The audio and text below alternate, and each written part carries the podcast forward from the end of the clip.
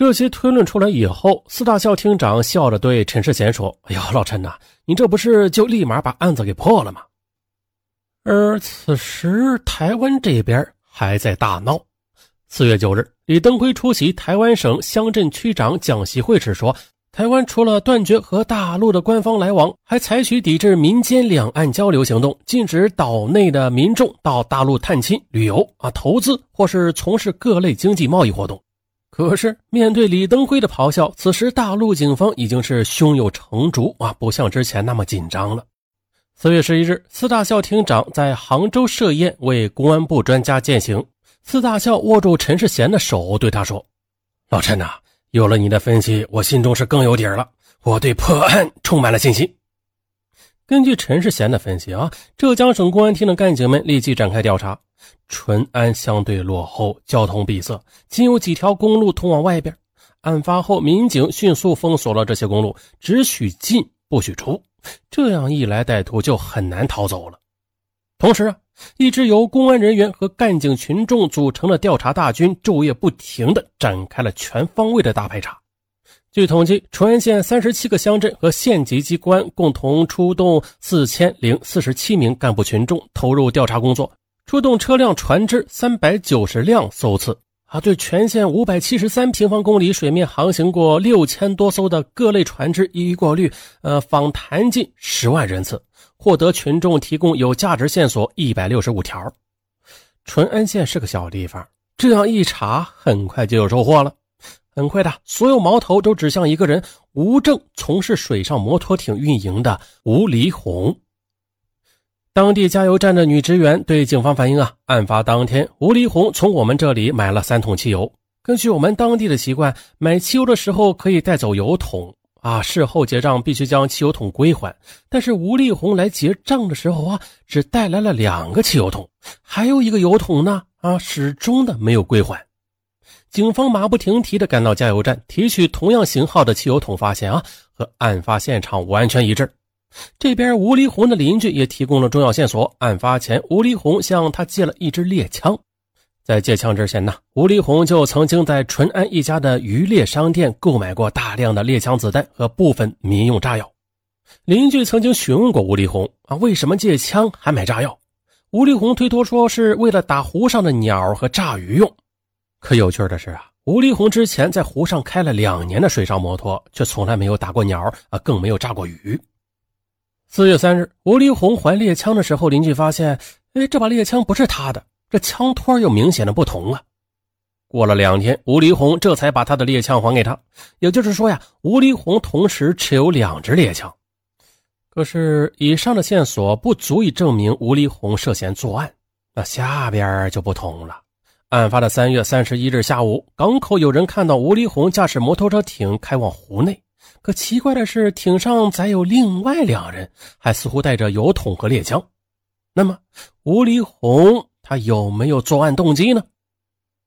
经过对吴立红的财务情况调查，发现他的摩托车艇是贷款买的，负债高达六万元，而两个月后就是还款期，他根本没有钱还。可是，如果摩托艇被没收，那剩下的数万债务对于吴立红来说就是天文数字。因为当时贫穷的淳安县人均年收入只有两三千元，而吴立红恐怕要需要十年才能还清。警方又走访吴立红附近的邻居，再次获得重要线索。一个理发师说，案发后的第二天，也就是四月一日一大早，吴立红就来到他理发店里理发。啊，他发现吴丽红右边额头上的头发被烧掉了一大块，这头皮也有烧伤，就问他这是怎么回事啊？吴丽红说：“是在家里烧火的时候啊，没注意被火星给烧到了头发。这明显是胡说。做饭的烧火哪有这么大的威力啊？”接着，警方又去吴丽红的朋友处调查。他的朋友回忆起一件非常奇怪的事情：四月二日，吴立红匆匆忙忙的来到他家，让他帮忙找人买他的摩托艇。啊，只要三万元就可以卖。朋友觉得啊，这非常不可思议。这艘摩托艇只用了两年啊，最少还值五万元呢。吴立红经济向来拮据啊，怎么会白白损失两万元呢？由此的，警方基本锁定吴立红有重大的作案嫌疑。四月十五日，警方行动，在家里抓捕了吴立红，又连续的抓捕了他的朋友胡志涵和于爱军。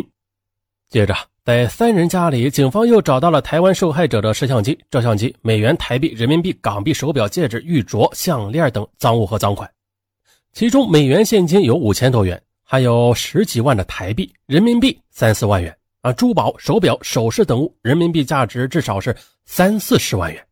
在找到的摄像机、照相机中，又发现受害者生前拍摄的东西，可以确定啊，这就是他们的遗物。而作案时的摩托艇、猎枪子弹、剩余的炸药等也一一被缴获。经过技术分析，可以证明这些都是赃物和凶器。经过一天的审讯，三人见罪证确凿，无从抵赖，先后交代了抢劫、杀人、纵火事实。由此，到了四月十七日，警方宣布案件侦破。啊！一九九三年九月、十月间，无证从事摩托艇运营的吴黎红，二十二岁，与无业青年胡志涵为还债和个人挥霍，开始密谋抢劫他人财产。可是怕二人不足以做大案，他们又纠结了无证从事个体摩托艇运营的于爱军。他们多次策划和踩点，并且准备了猎枪、子弹、炸药、斧头、匕首等凶器和其他作案工具。在三月二十九日黄昏时分，他们就曾经骑着摩托艇去千岛湖试图作案了。他们想选择最后一艘经过的游轮。吴立红认为，最后一艘船孤立无援，抢他们呢不会被其他船只发现。可是他们的运气不好，当天最后一艘船上的人非常多啊，甲板上都站满了人，估计有近百人吧。吴立红他们只有三个人，怕控制不住局面，没有敢下手。后来又到了三月三十一日十六时许，吴立红等三个歹徒再次携带作案工具试图作案。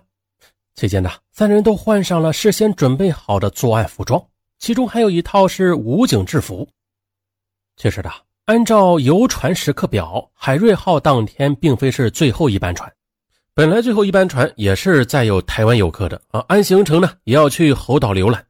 可是呢，在海瑞号停靠猴岛游客上岸游览时，最后一班船的台湾游客觉得时间太晚了，便主动的取消了去猴岛景点，因此侥幸脱险。啊，这边脱险了，可是呢，海瑞号就成了最后一班，啊，也算是时运不济吧。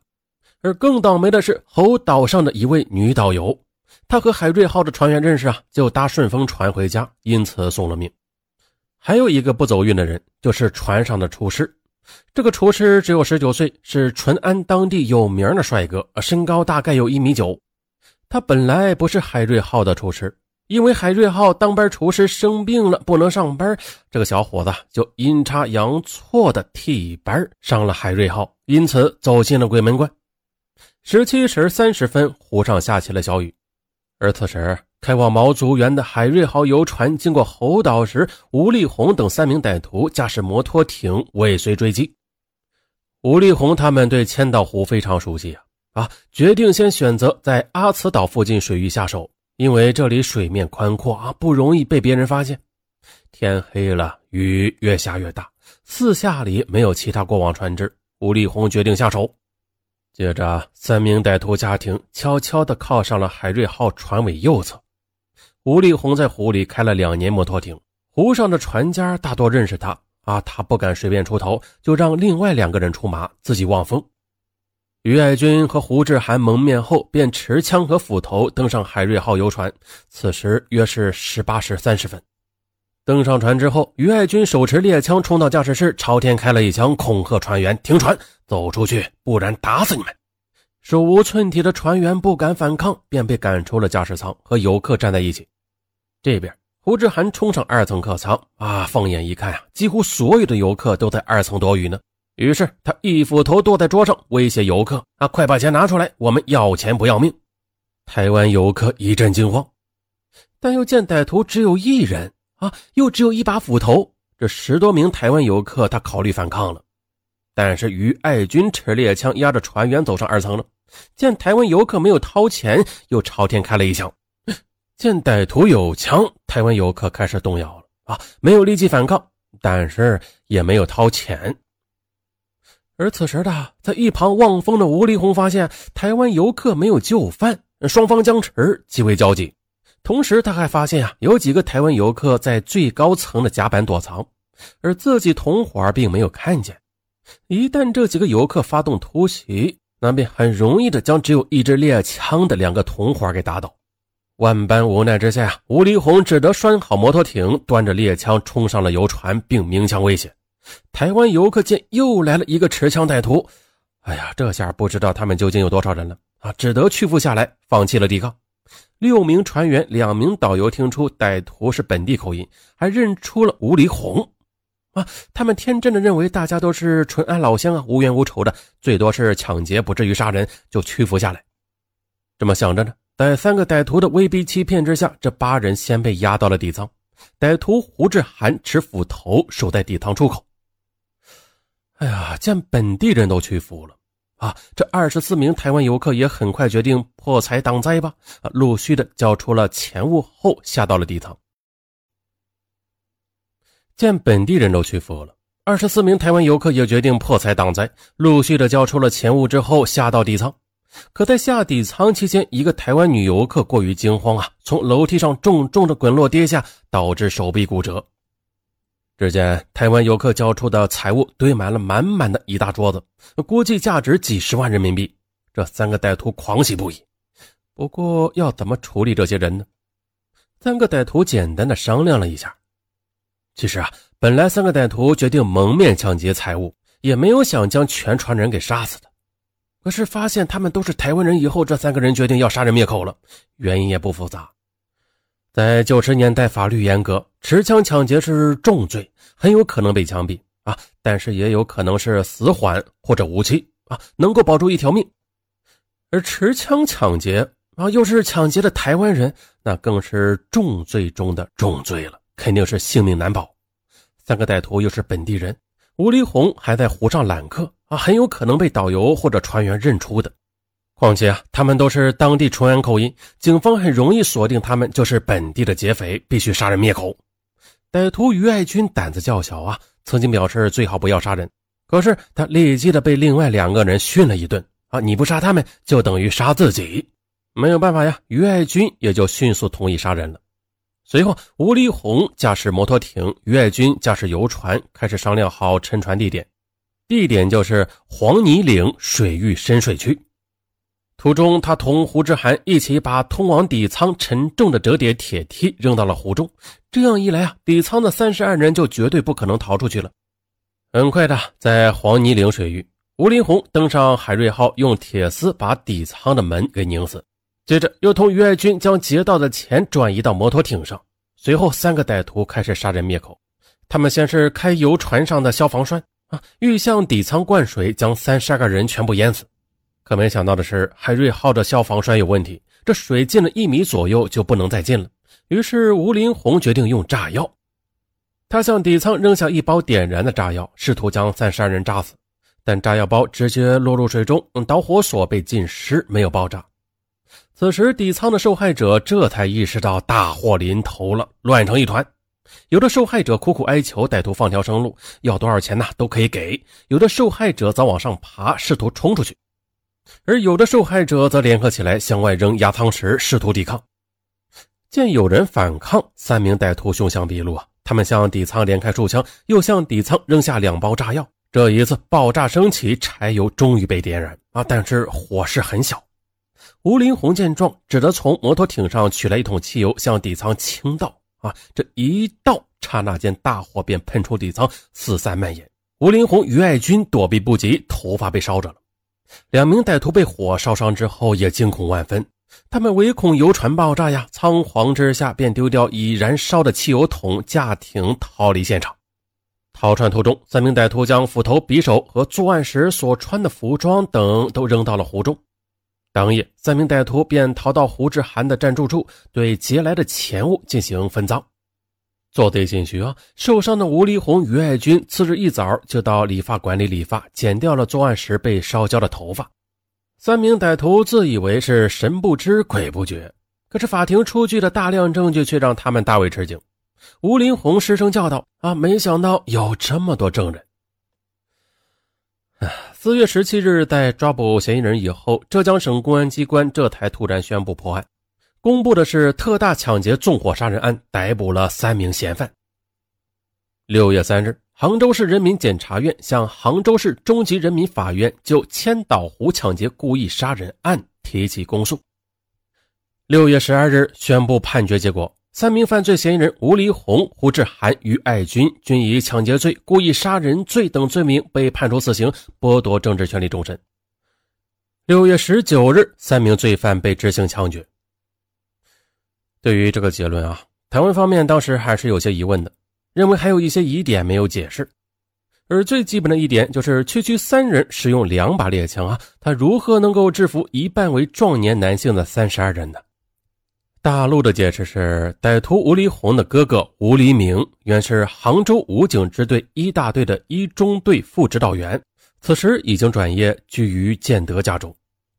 可是啊，四月六日，吴黎明就已经获知其弟吴黎红抢劫杀人的犯罪事实，竟然不去举报啊！后来以窝赃罪被判刑三年。而吴黎红作案时穿的是武警制服啊，是他哥哥的衣服。案件告破。但是台湾人仍然非常不满。